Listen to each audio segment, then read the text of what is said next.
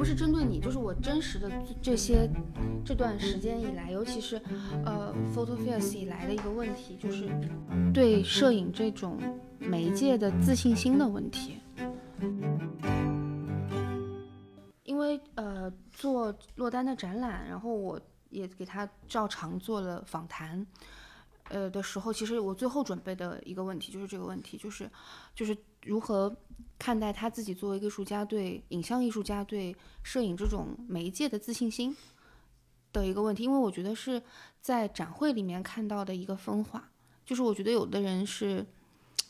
呃非常有信心的在想做这件事情，有些人其实对他的信心是模糊的。我不知道我能不能很准确的表达这个这个意思啊，就包括就是我甚至觉得像德巴东的这个展览，其实给很多呃摄影师一个信心，就是呃其实我们在这个媒介上还有很多事情可以做的，但是可能其实是我还不够努力，或者是是我还不够呃做的不够好啊，会不会是这样的一种感觉？对，就是我因为我那个雷蒙德·德巴东的开幕式我去参加了，那我当时感触就很深，后来。刷朋友圈就看到非常多的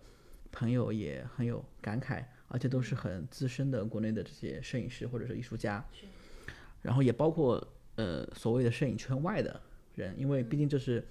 PIC 今年的一个年度大展，然后又是卡地亚赞助的，所以会有很多做当代艺术的人去看，大家的反馈都是非常非常好，嗯，就整体反馈都非常棒，大家都会被那样的影像所吸引，嗯。然后甚至很多人可能也没有去过法国，但会被雷蒙德·德巴东的这种拍摄的关于法国的农村和这种乡土生活所感染。嗯，所以这里面其实有两个问题，就一个问题就是刚刚你说的，我们摄影师可能呃觉得自己拍的还不够。嗯，很多人开玩笑在朋友圈就说我们都要回去拍农村。嗯，就是为什么我们的没有这样的农村的景象？当然，法国的农村和中国农村显然是不一样的。但这样的农村的影影像当然还是比较少。对，在我印象中，可能我觉得印象比较深刻的，比如说当时魏必做的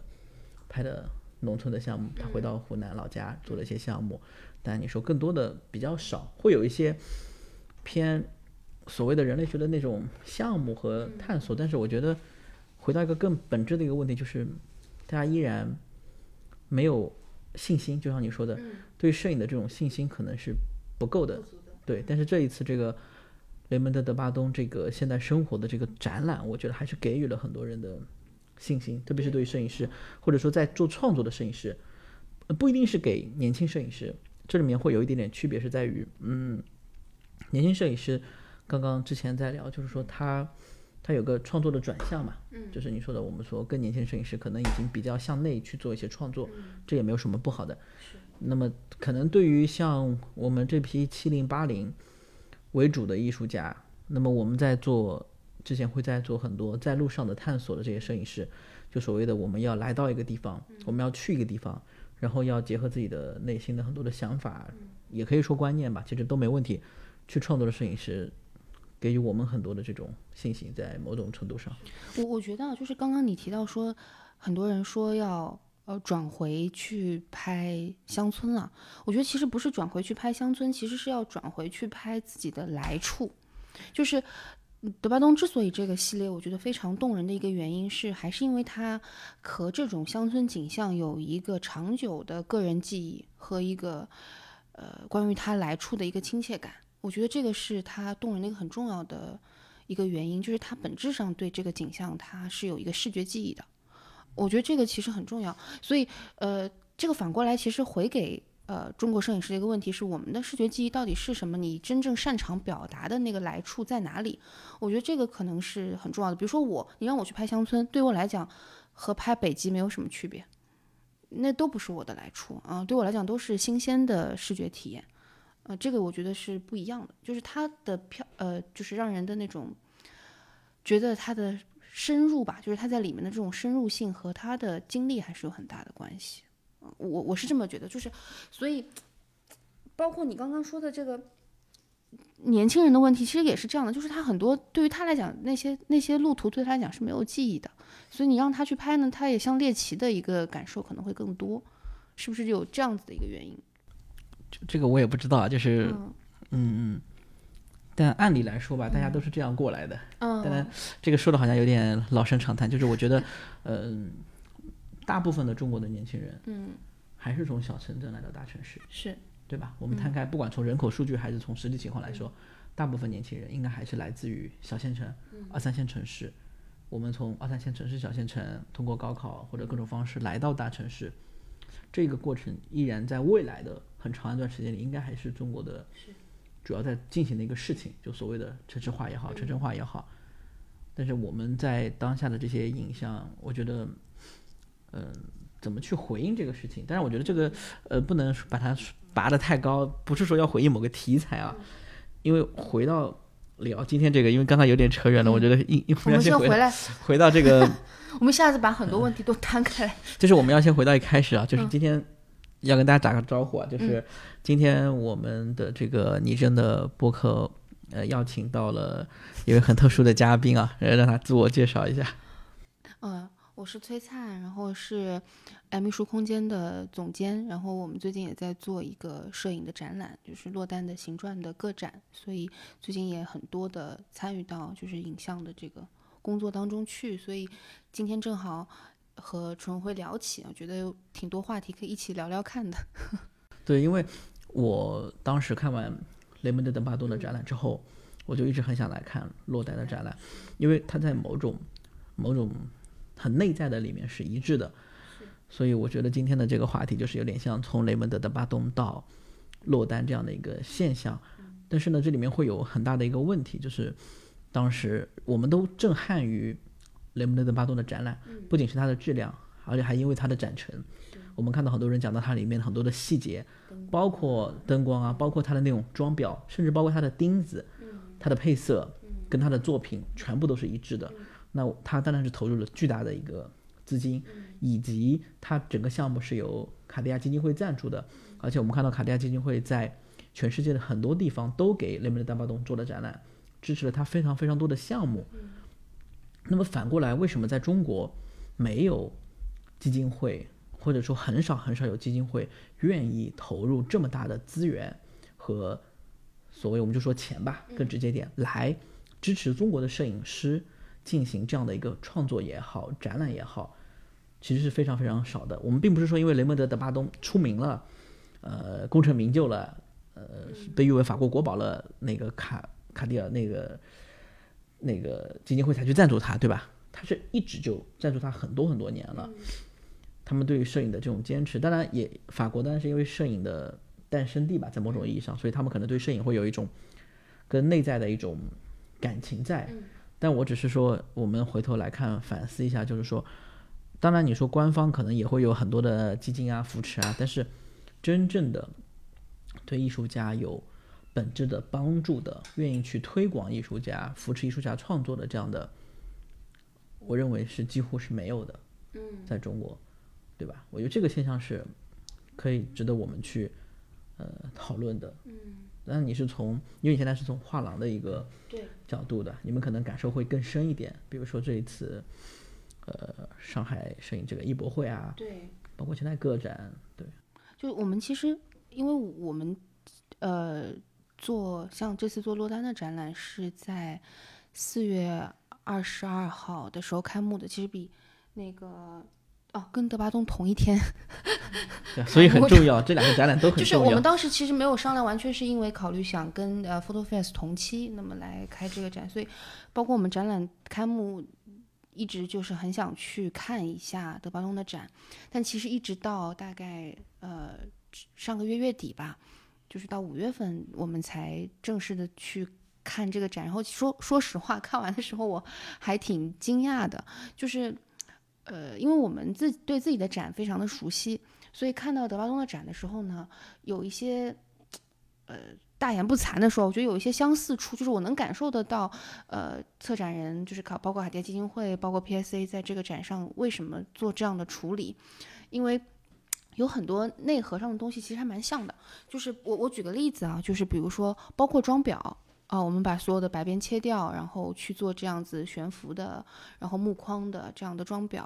啊，很很窄的呃悬浮的距离，然后呃为什么为什么没有具体的作品的单幅作品的名称或者尺寸的介绍，而是把它们统在一个一个的小的系列里面，然后但是对系列做了非常深入的人文性的介绍啊、这个其实跟我们当时做落单的是完全一样的一个思路，但是所以我我我也能感受得到，就是。呃，就是我，当然我们和这个德巴东，包括跟 PSA 的展览，从最后的呈现上肯定是有很大的距离的。呃，当然也有各种原因的造在带来的原因，但是我的一个感受是，我我先说一个比较乐观的表达哦，就是前阵子因为像那个呃邱汉雄老师不是也写了一篇文章，讲那个新媒体艺术的收藏啊，包括展览的一些困境，呃，这个问题其实大家都看到，诶这些年大家都在体验这件事情，但是从我们做呃艺术机构和空间的角度来讲，我觉得其实我们一直在试图去找到很优秀的艺术家或者真正在做事情的艺术家。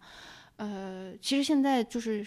我我不好说全国吧，全国来说，其实空间是越来越多了，大的空间尤其是越来越多，其实需要很多的内容去填满它啊。呃，这个造成的一个问题呢，就是其实有很多填不得就是为了填满而填满的东西，其实很多啊、好的东西呢又。反而反而很少，所以我有种我有的时候在觉得，如果有一个艺术家能够像德巴东这样很认真的潜入式的工作，应该是会被看到的，啊，但是有一个就是有个先后时间的问题，我我我理解啊，对他的嗯，就是大部分可能国内的摄影师在被看到的路上已已经已经挂了，对对对，这个我觉得很这个很现实，因为我我们都接触过，或者说都都遇到过，或者说也正在面临这样的一种困境。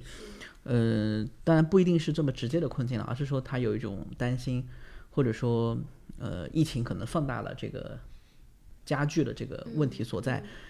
从这一次艺博会的展览，嗯，我们就能看到这样的一个现象，对吧？然后以及本身在上海，我们回头看，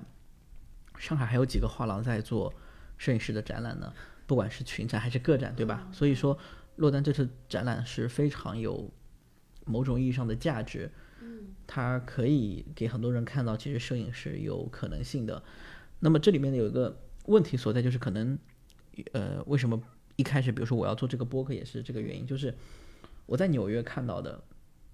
呃，所谓的我们说世界这种当代艺术最繁华的一个地方吧，和我们国内看到的这个景象差距实在是太大，特别是影像这一块，因为我做影像，可能我关注会多一点嘛，不管是摄影还是 video 都是类似，就是说，在纽约切尔西，或者说在纽约的这个美术馆，不管是惠特尼还是摩马还是大都会，都有大量的摄影作品。但是在国内呢，我们看看，比如说最近上海有那么多的几个美术馆在做一些收藏回顾展，嗯，有多少摄影作品呢？对吧？对，呃，PSA 一楼的这个捐赠展有很多摄影有有作品有对，看到，这个属于非常少见的一个现象，嗯，可能也是包括跟雷上、跟雷蒙德·德巴东一起，他有很多摄影展，但是除了 PSA 呢，其他地方的那几个这么大的馆，对吧？他们都在做这种收藏回顾展，嗯，有几件是摄影作品呢？嗯，那这个对于一个馆来说，我当然我不去评价这个事情，那对于一个馆藏户来说，就其实是一个非常有问题的一个现象，嗯嗯，因为你只要去任何的一个美国的美术馆，它一定会有一块是专门给摄影的。但现在因为像摩马它都打乱了，但一定会能看到大量的摄影作品。甚至你比如说去看画廊，呃，举个例子，佩斯，我们都知道佩斯画廊它在前两年新建了一个大楼总部，在纽约切尔西，它有一层就是专门给摄影艺术家做展览的，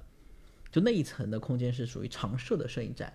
那不包括比如说他前两年给那个 Paul Graham 做一个大型的展览，他会拿更多的场地给他，就说他一定会有个摄影展作为一个日常的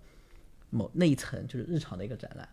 然后呢碰到牛逼的艺术家，他会拿出更多的空间来给你做展览。但这样的情况在国内可能暂时我就我就是看到你们空间给洛丹做了这么大的展，还我们其实最近还是特别是上海啊，对对，我说特别上海，我我不知道，就是北京，你说当时因为比如说我在三件堂做了一些展览啊，呃，我们从个展的层面来讲，做了做了个展，然后比如现在三件堂在做塔可的个展，对吧？是就是大家确实都也还在做，但真的像三影堂还有你们的空间，其实是一直有在介入摄影的。呃，我觉得现在呃，我们如果从艺术空间的角度来看，尤其是像画廊空间的角度来看，其实有一个区别，就是有的画廊就是就是我们会提说你是不是专做影像的，因为呃，事实上很少好像有别的类目被这样专门的拎出来，对吧？我们有一些确实有知道有一些艺术空间是专门做做影像的，然后呃，像像我我们自己的空间是呃。就是没有去做这种媒介的划分，就是都做。所以你如果问我的话，我我觉得态度是非常明确的，就是我们只是看作品是不是适合我们空间的调性和风格，以及是不是喜欢，嗯，不会去做媒介上的区分。但我觉得，我们就摊开来摊开来说啊，就是我我也非常理解很多空间可能看到影像作品的惧怕，呃，这个里面肯定是有有有理由的。一方面。呃，它的制作的成本啊，啊，就是同样的，就是展示的成本其实是一样的啊。我要花同样的力气来来做一个展览，但它的制作的成本其实要高很多。对，很多人可能不清楚这个事情啊。问题就在说，它它对应的情况反而是说，对于很多呃收藏者来讲，他。看不到这个地方，所以他他觉得反而他会觉得普遍来说，影像作品的价值或许没有架上高，呃，但这个这个是一个误解，我觉得这个还是需要，包括像我们这样的呃工作人员可以更多的去做解释的，啊，这个这个是我们的工作嘛，对吧？应该要去做更多的解释，就是为什么摄影作品，事实上它的从创从艺术家创作的成本来说，就就已经。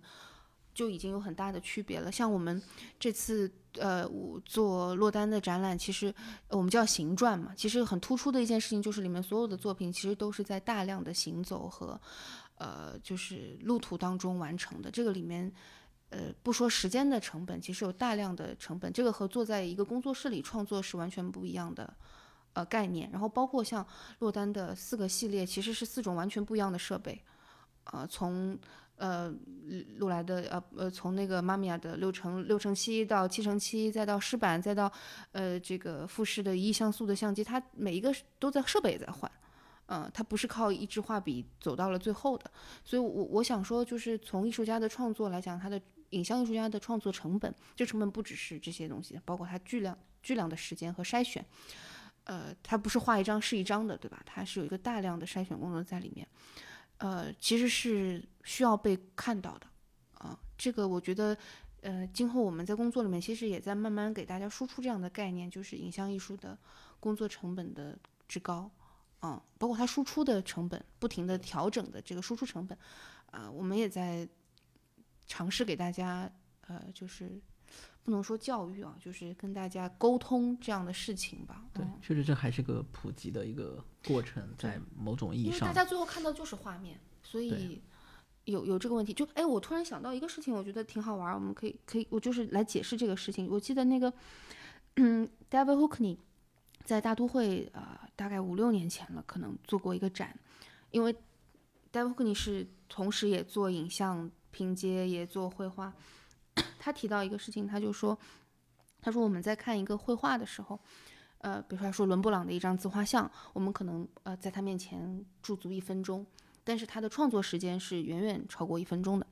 但是一个影像作品，大家就会怀疑了，说，呃，我们看也看一分钟，但是他的他的他的快门时间可能是呃两百分之一秒。对吗？那么你的观看时间其实已经远远超过他创作的时间了，呃，这个是他为什么当时做这个影像剪辑的工作，他把很多的时间拼在一起啊，让这个时间变长。但是我们反过来说，就是影像的创作时间真的是两百分之一秒吗？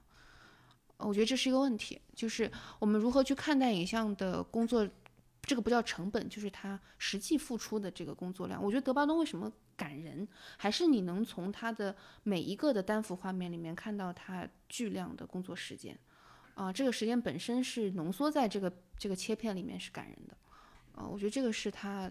有很多作品，我说实在的，有我们看过很多影像作品，有些作品就是不感人，嗯，就是就是有好和不好嘛，就是好的作品，我觉得还是有这样的能量的。这里面有一个问题很有意思，就是。嗯，有一个基本的普及，就之前刚刚你讲到的，其实做一个摄影展览的成本非常高，远比做一个绘画的展览成本要高。可能很多人是没有意识到这个问题啊，呃，但这个我们不不细聊了。但实际情况就是这样，做一个摄影的展览，摄影师其实要承受巨大的一个压力，就是他的这个成本是非常高的。如果他没有一个很现实的这样的一个销售，那么另外一个就是讲到一个关于好照片，我们怎么去评价或者说是判别？嗯，因为摄影的这种它媒介的特性嘛，在某种意义上，那这种特性翻开来讲，就是刚刚你说的，好像这就是我们其实以前经常聊到一个问题，就是呃，我说我经常会引用这个耶鲁学派，就是前两天金宏伟老师说的那个摄影师。呃，菲利普·洛克迪克西亚说的，他当年说的一句话，就说，摄影就仿佛是一门外语。外语是什么意思呢？就是仿佛人人都会说。那我们回过头来看，我们是不是都有这样的经历？我们小学几年级开始学英语，对吧？初中学了三年，高中学了三年，大学学了三四年。有哪个中国人可以站出来很自信的跟外国人对话呢？如果你没有经历过专业的英语训练，我们学了十多年的外语。你会说英语吗？你敢跟外国人对话吗？那为什么你好像会按手机快门，仿佛你就会拍照呢？这个自信心是怎么来的呢？是因为它的这个表象，就它这个结果。摄影呢，它的结果是一个画面，它很好生成，对吧？那如果我用英语来问你说，你来介绍一下自己，或者说你来讲讲你最近在做什么，用英语来回答，你会结巴，你说不出来。那这个时候你发现英语怎么这么难？但摄影不一样，摄影的话，你可能拿个相机在现场拍，你其实也能拍出来。那么下一步就很难了，就是我们怎么来判别这个好的摄影作品和不好的摄影作品？它有一个门槛，或者说我们认为的一个基础的语法问题。那么又回到我们聊到我们熟悉的问题啊，我经常举的例子就是说，老师小时候教我们古诗词，对吧？疑是银河落九天，这每个字你都认识。但不告诉你什么意思，你是不明白什么意思的，也就意味着它是有个语法的。那么摄影也是有个语法的，这个语法的过程可能要从，比如说从很多很多摄影师的实践，从像萨卡夫斯基他们当年怎么来看摄影的，等等等等，很多人的这样的一个共同的努力，也包括像心理学曼他们这种图像一代怎么去思考摄影，这么多人的累积在这里，你可能学习了之后，你才慢慢明白，哦，原来摄影这么有趣，这么好玩。但因为它的表象问题，所以让大家会觉得摄影很简单，对。那么这也导致了一个，呃，一个副产品或者说一个恶果，在特别在国内一个，但不能说恶果，就是一个副产品，就是说，如果一个艺术家，影像艺术家，他是以影像为媒介的，他怎么样让自己脱离开这个人家认为你简单的这个评价呢？笨办法就是落单这样的，我们说笨办法、老办法，很真实的办法。就是一直在做创作，一直在做突破。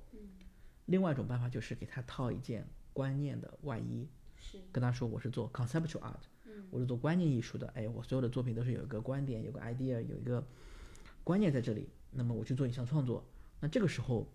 就出现了一个问题，就是说这一类摄影作品的价格就很高。他们可能会被很好的画廊代理，价格就很高。但是呢，这一类作品。在国际上能不能走得通呢？走不通，嗯，这是很现实的问题。我们找得到那些在国内特别厉害的、所谓的知名的、卖得好的年轻的影像艺术家的作品，国外藏家有收藏吗？国外的美术馆、博物馆有收藏吗？嗯，没有，很多没有，不能说绝对。但是反过来，洛丹的作品在美国有几家非常重要的美术馆在收藏，包括 S.F. 摩马。荣荣印里的作品，在美国 SF，在英国泰特，现在做正在给他做展览，然后现在纽约的 ICP 也正在给荣荣印里做展做展览。前段时间那个亚特兰大的 High Museum 也在给他们做展览。那为什么这一类我们认为的更打个引号的更直接的影像，嗯，没有在国内获得更多的这种青睐，青睐或者说资本的青睐吧？嗯，当然资本青睐不一定是好事情了，嗯，只是说。呃，我经常会说，觉得，比如说，我认为洛丹的作品依然是被低估的，是是，对吧？这个那为什么会被低估呢？你去看，当然我们不能说直接拿雷蒙德·德巴东来对比啊，那只是说，像雷蒙德·德巴东的这一类影像，他在法国所受到的重视是远远高过于中国做类似这种平另外一个平行宇宙里的创作这些艺术家，所以我觉得这个现象就非常的有意思，就是说那些在中国非常红火的、卖的很好的那些观念摄影艺术家。为什么他们无法走出国际？嗯，反倒是那些在国内似乎不太受资本青睐的那些艺术家，他们能得到国际或者说很好的画廊或者是美术馆的其实？我我觉得反而就是你这个问题就是蛮有意思，就是说你刚才也讲了，就是为了突破影像的呃，就是轻易的获得这件事情，大家选择了两条路。那为什么好像在国内大家更容易接受第二条路？那么在国际上好像第一条路是大家呃更认可或者是更更容易接受的？我能不能这样解释这个问题？你觉得？还是说，事实上，国际的收藏界也也接受第二条路，但是中国的这这条路的艺术家没有被接受。嗯，应该是说，呃，这种没有什么好坏优当然，当然，劣之分。就是谈论这个现象嘛。对，嗯就是说，我们回过头，比如说从摄影史啊，我们去看 MoMA 的摄影收藏史啊，或者是看这个很多美术馆、大的博物馆，或者那种私人机构，像瓦莱特那个基金会啊那样等等等等，包括卡地亚基金会，他们的这种选择对于摄影这个媒介的认知，是，我觉得是跟国内有点不太一样的。他可能是，当然有很，因为历史本来也，你说它说长吧也不长，说短其实也不短，一百八十多年，有几个人真的在国内有几个学者、专家或者藏家有真的在认真的思考过这个问题呢？这一百八十年的多年的摄影史怎么去探索的？没有，但是在国外，啊不是说没有，依然也有很多人在做，但是可能我们的声音很轻，但是在国外可能这是一个很显学，嗯，就是其实就是呃耶鲁大学出版社去年刚出的那本书嘛，就是讲摄影是如何进入到当代艺术那本书，就讲到摄影在当代艺术里面是非常重要的一个环节，是整个生产方式进行一种转变嘛，是很重要的一个生产部分。但是在中国或者在国内，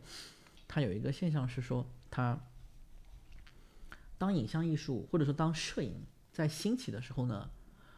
，video art 又进来了，嗯，然后呢，整个过程就被席卷了，所以。呃，但是我没有，我我不是做理论考据啊，我也没有做过仔细的去分析。就是我在想这个事情，就是说，呃，中国的 video art 的那些艺术家其实还是很、很、很火的，很 popular。嗯。那为什么中国的摄影师就不那么 popular 呢？那些比较好的画廊或者比较好的美术馆会展非常、非常非常多的年轻的 video artist 的作品，呃，就是偏导演式的这种作品，但是为什么没有？落单这么多的作品，为什么没有在那些地方展览？但是那些呃机构，呃不管是 UCC 还是什么的，你能看到非常多的影像艺术家的展览。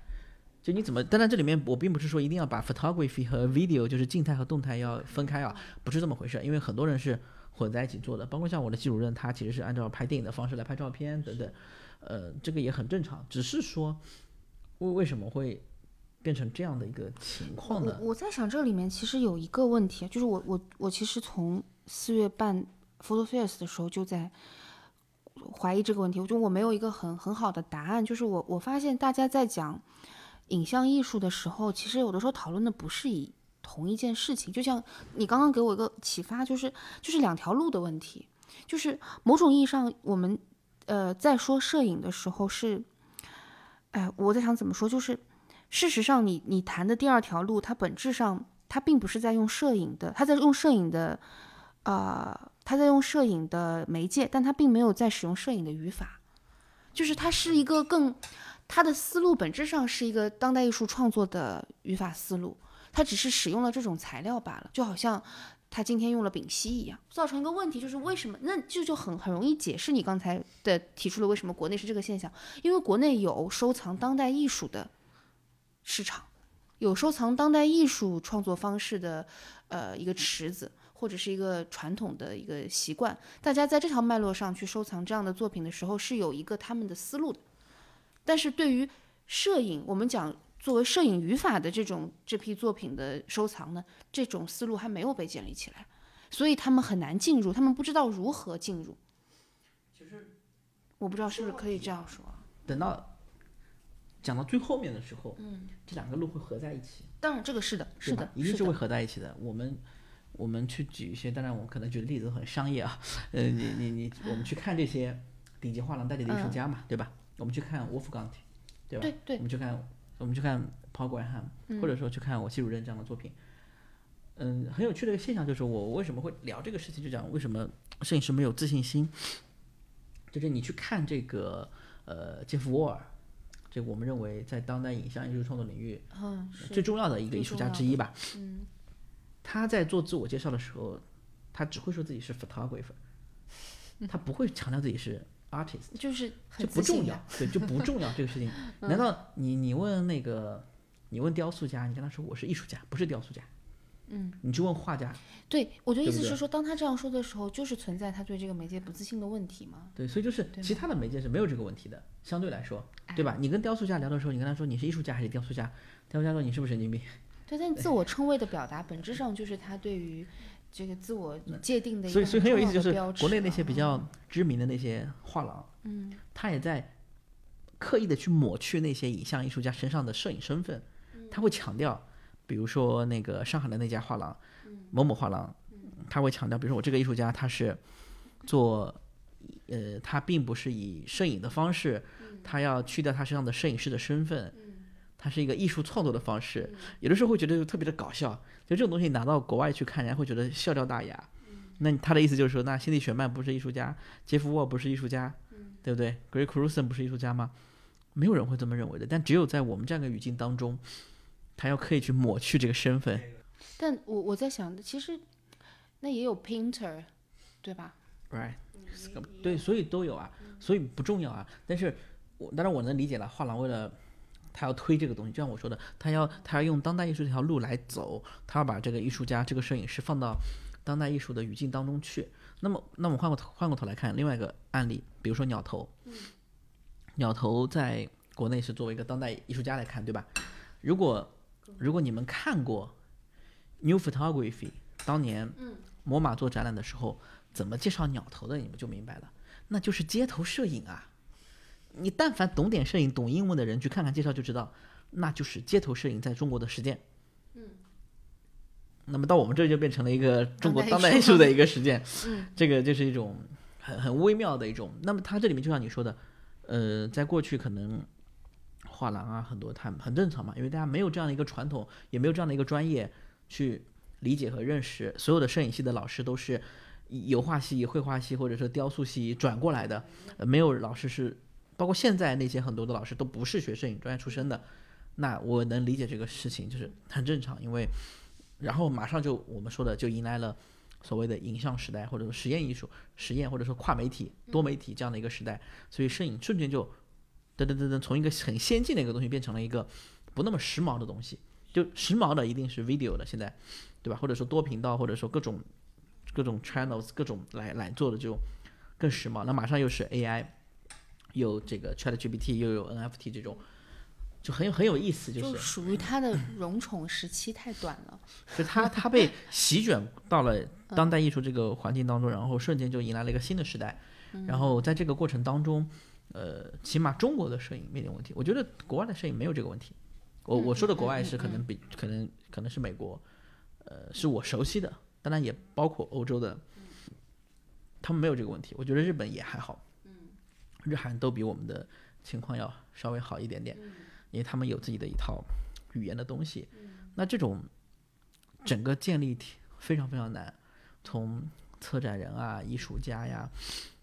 机构啊，但是归根到底还是艺术家呀，或者说还是摄影师。就是我们的摄影师，是因为我们的摄影师遇到了瓶颈和困境，我没有办法去解决这个问题。在过去有很多，呃，类似于像我们落单或者这个脉络在做创作的摄影师，他会去做转向，这是没有办法的，他不得不去做转向。一方面，他没有接收过不转向会怎么样。如果雷蒙德·德巴东在三十年前来中国做展览，很多摄影师就不会去做转向了。可是问题是，他三十年之后才来。那么你要知道，雷蒙德·德巴东在用大画幅拍彩色的时候，八几年就在拍这些东西了。当然，更多人像斯蒂芬·肖尔或者说 John Stanfield 的那批人，对吧？那人家七八十年代做这样的创作。那我的意思就是说，对于中国的那批摄影师来说，其实是他们碰到了瓶颈，他们没有办法突破了。这是一个时代的一个问题。你觉得为什么没有办法突破了？也不是对自己不，就是他这没有办法，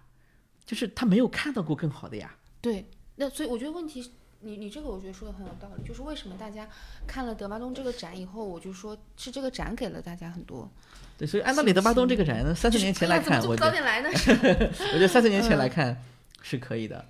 就是就是并不他的展他的作品并不是说有多么的当代或者说多么的这个呃创造或者说实验也不是，嗯只是说他很好的用摄影语言来讲故事，对对对，对吧是的，是的是，这个问题。那么那我们那批艺术家，我觉得就是说很正常啊，因为他没有看过更好的，没有机会去看更好的，市场也没有给他这样的一个可能性，那他就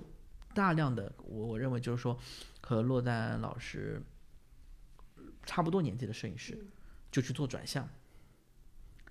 那么这批人一转向，又做不过年轻人，又做不过现在那些更更洋气的海归，你就瞬间就失去了他的可能性。好了，好不容易坚持下来的，也被生活所困，这个没办法就不做了。那像洛丹老师这样最后面还在做的艺术家是微乎其微。对，那么对于我们更年轻的艺术家来说，那我们也很难。我们要成为那万分之一的落单，还是说看看哎有没有其他的办法可以走个捷径，快一点进入到这个市场领域去，对吧？不然你说每次做展览没有销售，或者说他我得不到认可，对自信心的打击很大，都不是钱的问题，是自信心的打击会很大。呃，突然想到，就是我我之前给罗文老师做访谈的时候，其实就问了他这个事儿嘛，就是对他自己对于摄影这个语言本身的自信心的问题，他他的那个回答，他回答的很长，但是我有一个印象，就是他有一个点，他说他觉得摄影的那个，当然他也也讲到他看了德巴东的展之后获得很大的鼓励，那么他说他觉得摄影的一个，他觉得。很牛的一个地方就是，他觉得他在一个其实是在拍一个很真实的、很纪实的场景的背后，但他可以讲很多别的别的意思，他可以不只是在讲他拍到的那那个东西。但是反过来说，我又觉得其实很少有摄影师，也不说很少吧，就是并不是每个摄影师都能做得到，就是能够拍到自己纪实画面背后的那个东西。啊，这这我就觉得。你刚刚讲那个事儿，就是一方面大家没机会看，另一方面现实确实淘汰了一批人。残酷的说啊，就确实淘汰了一批人。对，所以很有意思的点就是，比如说，嗯，所谓的圈子人经常在讨论。很多年前有个话题说，呃，中国的景观摄影怎么这么泛滥？对吧？那其实我们私底下在做创作的摄影师，就之前我跟塔克、曾汉也在聊，就说其实是反过来，中国的景观摄影怎么那么少？嗯，它远远不够简直就是不够中，不够又不够，不够又不够，我都不知道怎么去用语言来形容这个问题。我说我在美国，我能找到一千个陈荣辉，一百个落单，嗯，这就是美国的现状，嗯，可能也没那么夸张，我只是这个意思啊，就是他这个创作人数数量之多，嗯，质量之高，对。那么这这个时候，你你说他们难吗？其实也挺难的。我我跟你讲一个例子，比如说我一个学姐。我们叫她 L，她是一个拉美的后拉美裔的美国人。她在她入选了这个一九年的惠特尼双年展。是。那么惠特尼双年展其实是一个美国的双年展，它是只选取美国人，在美国生活为主的这些艺术家。那么他在美国受认可，他去年入选了这个威尼斯双年展，嗯，是正儿八经的威尼斯双年展，不是那个山寨的那些周边的啊。那那这个这个在我们国内大家想想看，你一个惠特尼双年展，一个威尼斯双年展，这个已经是叫什么双重 buff 了，给你认可了，对吧？它它的这个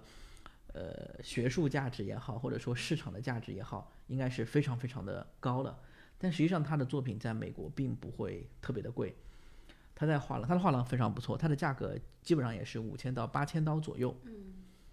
对，所以它的价格是非常的，嗯，我觉得是很很靠谱的一个价格。但是他年纪也不大，呃，跟我差不多，他他也是八九年的，但是他更早去耶鲁，我叫他学姐，他现在在哈佛教书。说到这个哈佛教书，还再提一句啊，耶鲁、哈佛的艺术学院老师就没有人是 PhD 的，为什么中国摄影不行呢？是不是我们这个教育出问题了呢？我在耶鲁上学，所有老师没有一个人有博士学位，你觉得不需要是吧？不需要，嗯，做艺术创作，我觉得真的不需要。为什么在中国所有的现代学校都要求要博士学位呢？Why？嗯。然后我的我的那个学姐也有 研究生毕业，会发发自自我的呐喊。对对，就是研究生毕业之后做的检验做的特别好，就能去哈佛教书，而且是正儿八经的教职，嗯，对不对？全会 心在滴血，来自青椒的呐对，喊。这个这个就是很很现实，就是说这也是一个原因。我觉得很坦白说，嗯嗯，有几个老师能够读完博士之后，他还保持有创作的，创作的欲望呢？但是我们也当然也需要理论老师啊，嗯，但我们也需要实践老师啊，对不对？或者说我们读这个艺术行业是否需要博士学位呢？有些你该需要的时候需要，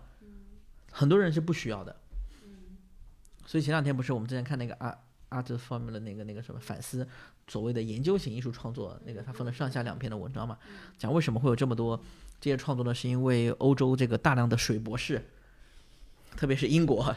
，PhD 特 PhD 特别多，一扫扫一片。就是就是他他不读博士没办法，他找不到工作呀。嗯，是啊。那么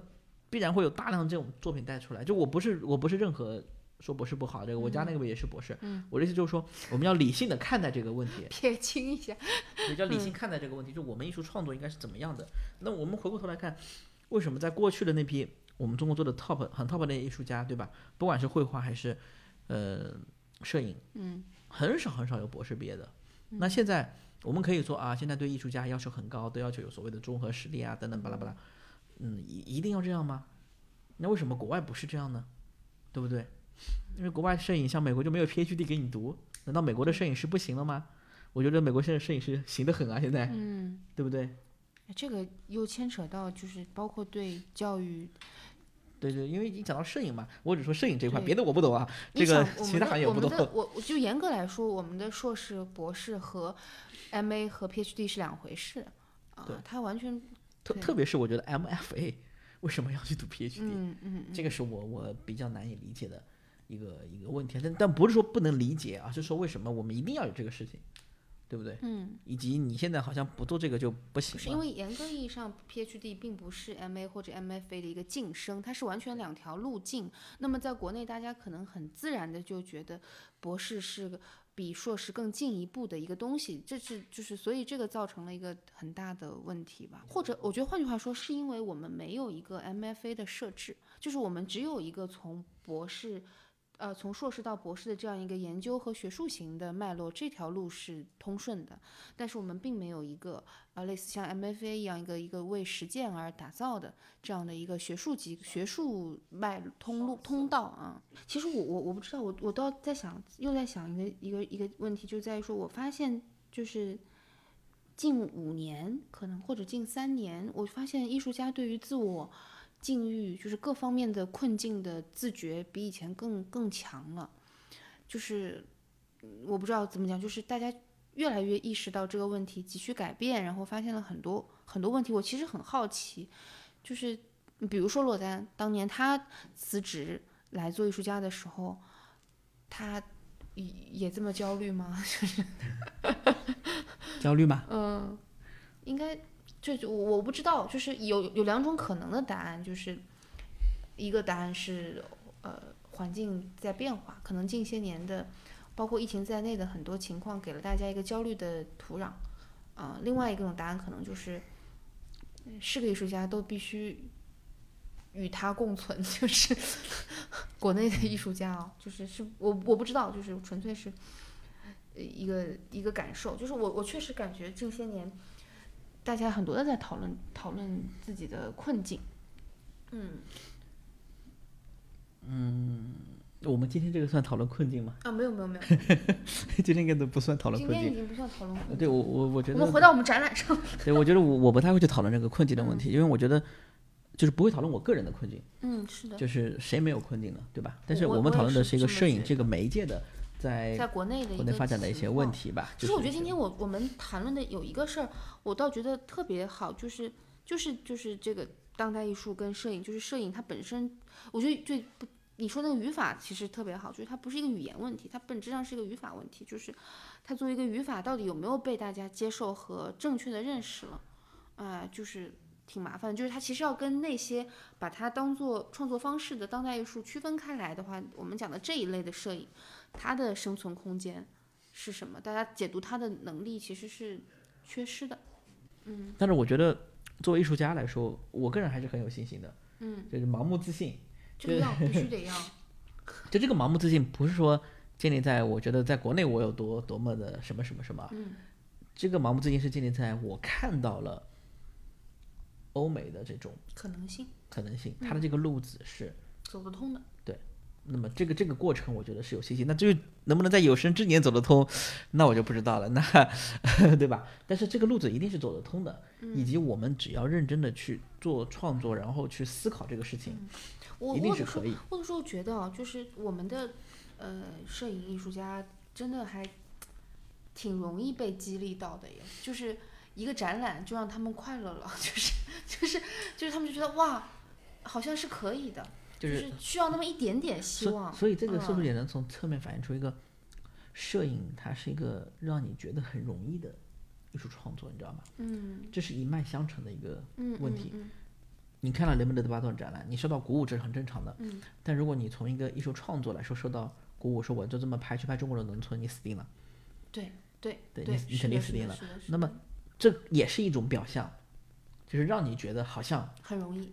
对我这么去模仿，我就这么做也行，肯定不行，肯定不行。到对对对。所以我说这个展览在三十年前有创作借鉴意义，但三十年之后不能从那个角度去看了。对。你不能还能说我要去拍中国的农村，然后要去怎么怎么做，就就陷入另外一个怪圈什么的。看完之后，很多人说我要去拍一百个农村，嗯，对吧？我拍十年农村，这个能不能做出好作品完全没有任何的关系。是的。雷蒙德·德巴东不是因为拍了农村。才让他做的好作品，并不是这样。像你说的，更重要的是他知道自己从哪里来，他就追求的是那个东西。农村只是他的来，但很多人，你说你生活在上海，你就像你说的，我连农村都没去过，对呀，我没有感情，你去拍农村有什么用呢？那你就不创作了吗？也不是。所以，就是从另外一个层面来说，就是很多人看了这个展览，你就受到鼓舞和开心，就也就意味着他们依然认为摄影很简单。这就是另外一个层面来说，就其实这个问题还是很大，还是很大的。对，所以，我我认为就是说。我们摄影师在做创作的时候，就说我说的盲目自信，我因为看了很多东西，但我也我也不知道那条路怎么走。嗯，我也是想做做这个创作，想做的那个创作，不知道最后面会怎么样。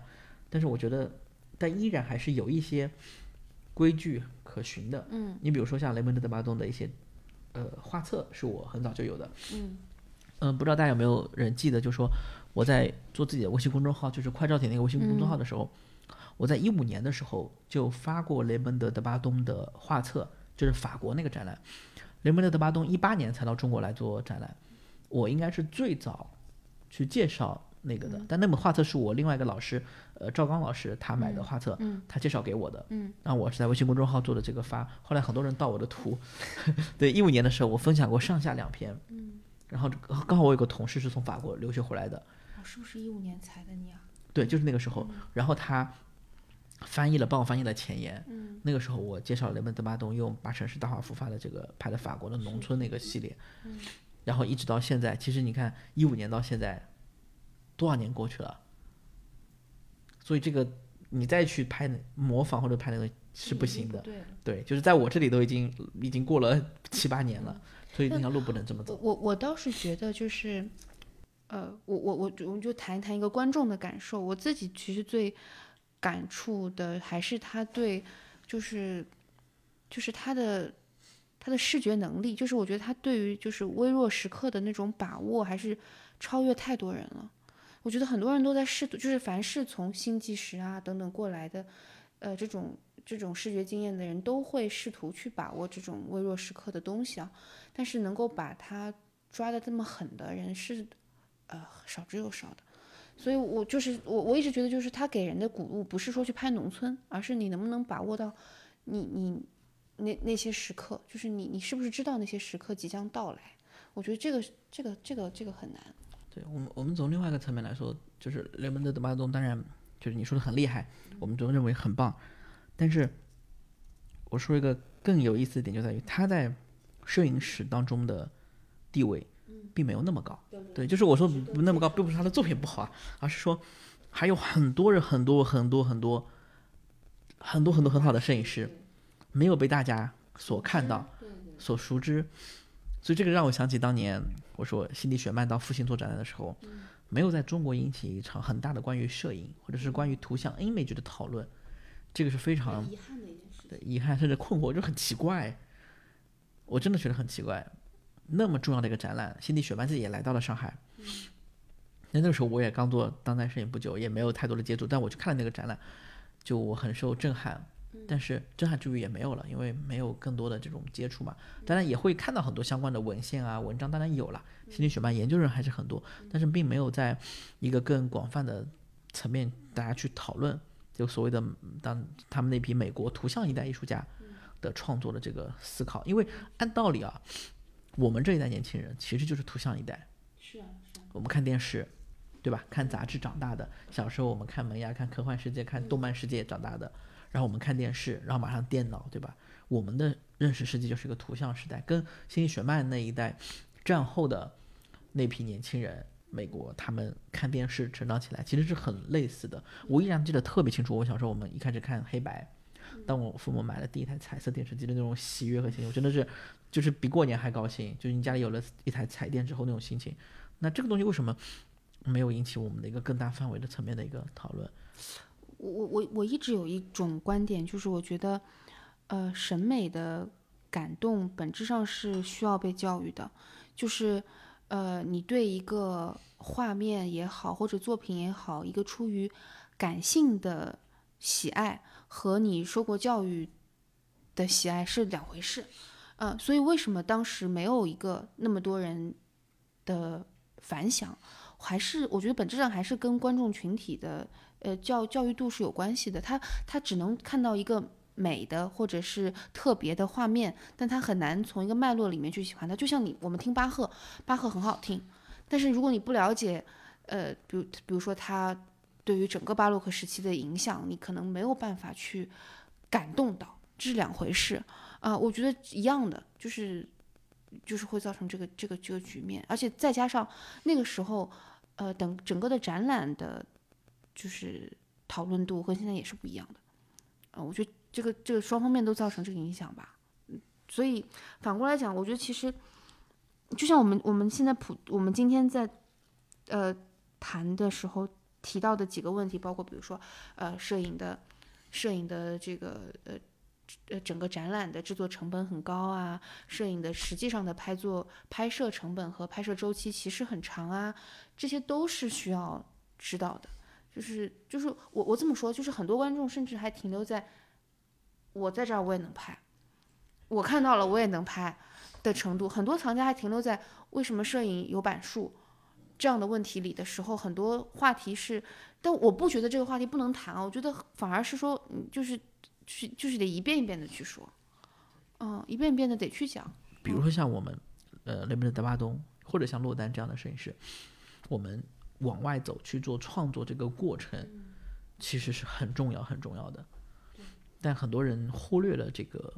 过程，认为做艺术好像你总是等同于做 studio practice，做你一定要有个工作室，做一个 stage photography 这样的一个概念。那就你你在你的工作室里面去搭建一个现实场景，仿佛就很牛逼，嗯，对不对？这不就是中国当代的一个那些流行的摄影的类别嘛？就是我前段时间看那个一些采访，觉得真的是，我会觉得大家就很肤浅，把摄影看得很肤浅。就说那些做评论啊，或者当代一些评论家、策展人，他们把摄影看得很肤浅，因为他们也没有认识到摄影的一个很好玩、很有趣、它的深刻的地方，所以导致那些给到一些观众或者说创作者，特别对摄影艺术家来说，或者创作者、摄影师来说，我觉得这个问题还挺严重的，就是。我们特别是年轻的摄影师啊，为什么我们在讲说年轻摄影师？年轻的这些人，大家水平也很高，都在学，都在看，都想尽快的进入到市场里面去，所以才会有那么多的转向。自动喂饭机，对，但但我觉得这个其实引到的一个关键问题，就是你刚刚其实提到，但你没有没有说下去的，就是所以当然可能一次性很难回答完，就是你觉得。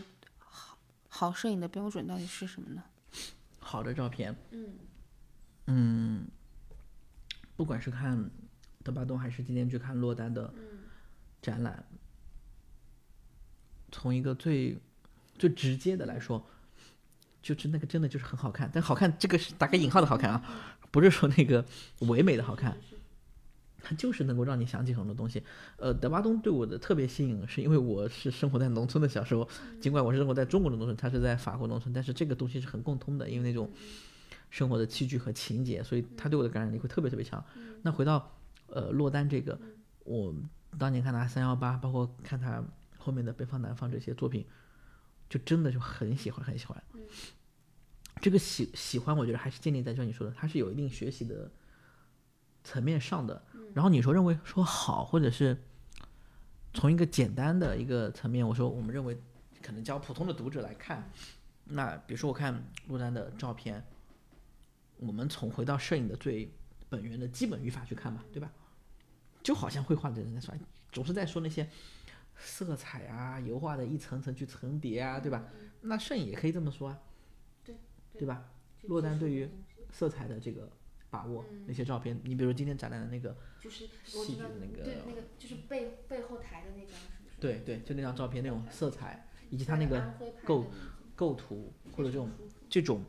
最最基本的是没有问题的前提下，又回到了比如说我们摄影讲光与影的故事，对吧？他对于光影的这种把握，一一一进门的我们左边有一张很暗的照片，甚至有点糊的照片，但不影响我们对他那种情绪的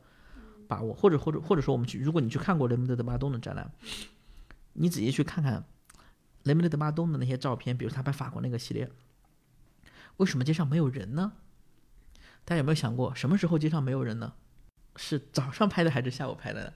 或者是中午拍的呢？它其实是有时间有讲究的。那么又举另外一个例子，呃，Paul Graham 做过这个美国的三部曲那个活动，那那个项目非常非常知名。那么他在拍美国三部曲的时候，他就是他拍的照片就是在拍什么呢？朝九晚五的时候，大家一般人都去工作，对不对？他就要去拍朝九晚五中间不去工作的那批人，嗯，那些 homeless 是在做什么呢？就是他所有的这个时间的选择，最后面都会有对他作品的这个影像的这个影响。艺术家是有选择的，我们虽然都是在路上，但我们不是乱拍的。对，这个这个都很重要。我我当时就是洛丹做展览的时候，我们也聊过，就是我们会包括这次展览里面选作品，我们其实遇到一个问题，就是我们选作品的标准，在他已经选过一大，就是从八千张选出八十八张来之后，我们依然去选作品的时候，我们有一个标准，什么标准呢？当时我们讨论的。包括跟石老师一起讨论的标准，其实是一个信息量的问题。就是，呃，我觉得洛丹那天讲了一个很有很有趣的话，他就说我，他说这个摄影作品可以是非常直接的，他的语言可以是非常直接的，但是它不可以是简单的，就是一个就是 simple but not easy 的问题，就是它不可以让你觉得，哦，我一看就知道你要说什么。这个帮助我就是。就是因为我是先做了这个展再去看的德巴东，所以当我带着这样的思路去看德巴东的时候，我觉得就是特别有收获。就是你确实能够在里面看到很多。所以说，比如说我们怎么去看沃夫冈？嗯。怎么去看沃夫冈的照片？就像你说的，他的所有的照片都非常非常简单。嗯。看起来很简单。就是 simple，但是对，就是。但实际上非常难。嗯。或者说为为或者为或者为什么我们我们常说为什么沃夫冈行？对不对？好像仿佛也是很多人都能拍那样的照片，但这里面很很复杂，就是有有这种流行文化呀，它的那个那个时代的很多的背景、身份的背景等等在里面。但还是那个问题，就是说，摄影真的可能不是很简单，就它可能有一个非常复杂的一个拍摄的过程、思考的过程，只是按快门那一下很简单，给大家造成了这样的一个。错觉，仿佛。但对他已经不是最重要的事情。对，但但那个按快门不重要，按快门本身是不重要的。